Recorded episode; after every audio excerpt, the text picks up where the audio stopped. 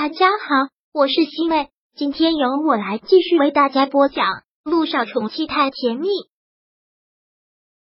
第四百七十五章。有心机的小姨子，陆一鸣和姚一星还是恢复到了以前的生活。两个人早上起床一起上班，到了医院之后，陆一鸣还是将他先送到了会所办公室，好好工作。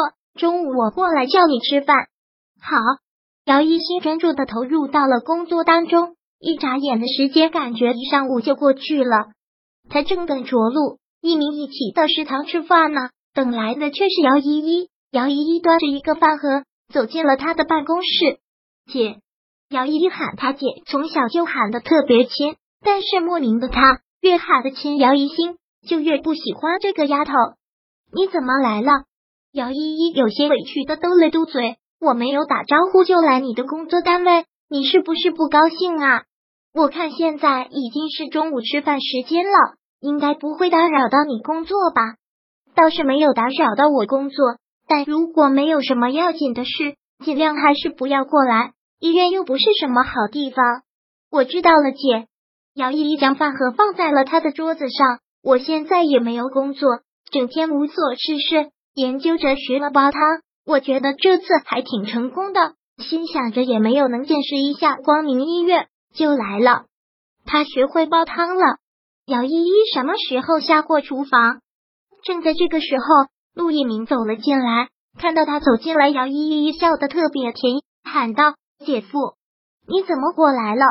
陆一鸣问：“现在我也没有工作，在家里面没有事，煲了个汤就给我姐姐送了过来。”姚依依对陆一鸣说道：“正好姐夫也来了，你也可以尝尝我的手艺。不过是刚刚尝试做的，肯定做得不好。你会煲汤就已经很了不起了，说不定你姐姐还不会呢。谁不会呀？”姚一星连忙说道：“我煲汤很拿手的好吗？对呀，我姐从小就心灵手巧，做饭煲汤那都是一流。姐夫，你娶到了我姐，真的是好福气呢。”我姐的厨艺那超级棒哦，真的，啊我还真是没有吃过。不过她的刀工我是见识过，非常好。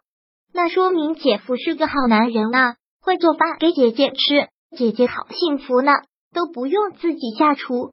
嘿嘿，姚一心也只能是嘿嘿的笑。姚一看他有些不高兴，小委屈的嘟了嘟嘴，对他们两个说道：“姐姐夫，我就不在这里打扰你们两个了。”你们赶紧去吃饭吧，陆毅明忙说道。现在都已经到吃饭的点了，就跟我们一起去吃饭吧。我们光明医院食堂的伙食那可是出了名的好，我可以留在这里跟你们一起吃饭吗？当然了，现在正好是饭点了，走吧。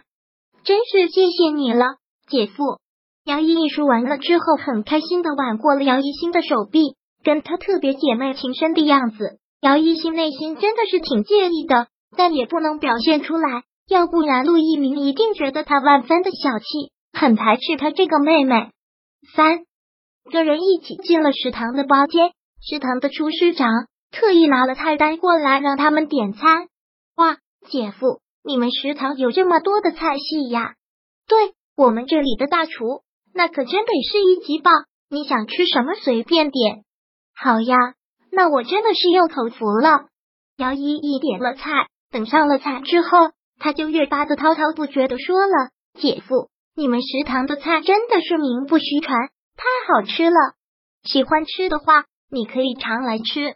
不过没人愿意经常往医院里跑。”嘻嘻，姐夫，你说话还挺幽默呢。姚一新爱自瞥了他一眼，说道：“依依。”现在你姐夫也已经在这里给你们买了房子，大城市机会怎么也要多一点，还是出去找个工作吧。姚依依嘟了嘟嘴，很是泄气的说道：“我当然也是想找工作，替爸妈分担一点，但我实在想不到能做什么啊。我除了喜欢表演，其他的什么都不会，也不感兴趣。当明星这条路实在是太虚无缥缈了，也太不切实际。”你还是要先解决眼前的温饱，出去找找工作，总能找到合适的。姚依依有些沮丧的点了点头。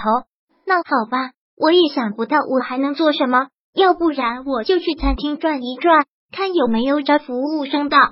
我觉得服务生还是算了，有些是吃饭的人故意刁难，毛手毛脚的，你一个小姑娘家容易吃亏。餐厅里面那么多都是年轻的小姑娘，我也没见到有哪些去吃饭的人毛手毛脚的。姚一新听陆一鸣这么说，就有些不乐意了。陆一鸣知道他肯定是又吃醋了，很无奈的耸了耸肩，找一个适合自己的工作。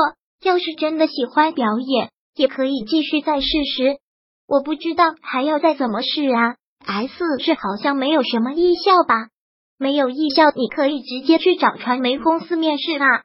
现在已经不是只有艺校这一条路了，要进军娱乐圈的路已经很多很多了。这个倒是可以，从明天开始我就去找个大传媒公司试试。那就先去陆氏传媒吧。陆氏传媒那是国内数一数二的传媒公司呢。一听到这里，姚一新都忍不住要偷笑。他就等着他这句话吧。这个小丫头片子一直在给陆一鸣挖坑，男人在这方面的判断力也真的是堪忧。好了，这顿饭已经吃好了，一鸣。我们赶紧回去吧。好，三个人一同走出了食堂。姚毅很善解人意的说道：“姐，姐夫，今天谢谢你们请我吃饭。等哪天我真的成功了，赚了钱，一定好好的报答你们两个。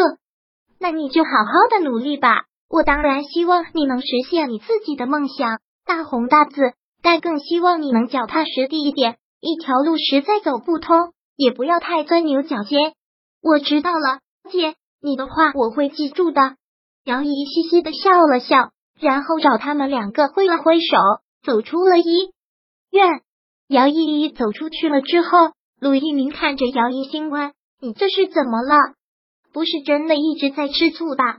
我吃什么醋啦？难道你跟他多说话，我还会生气吗？”第四百七十五章播讲完毕。想阅读电子书。请在微信搜索公众号“常会阅读”，回复数字四获取全文。感谢您的收听。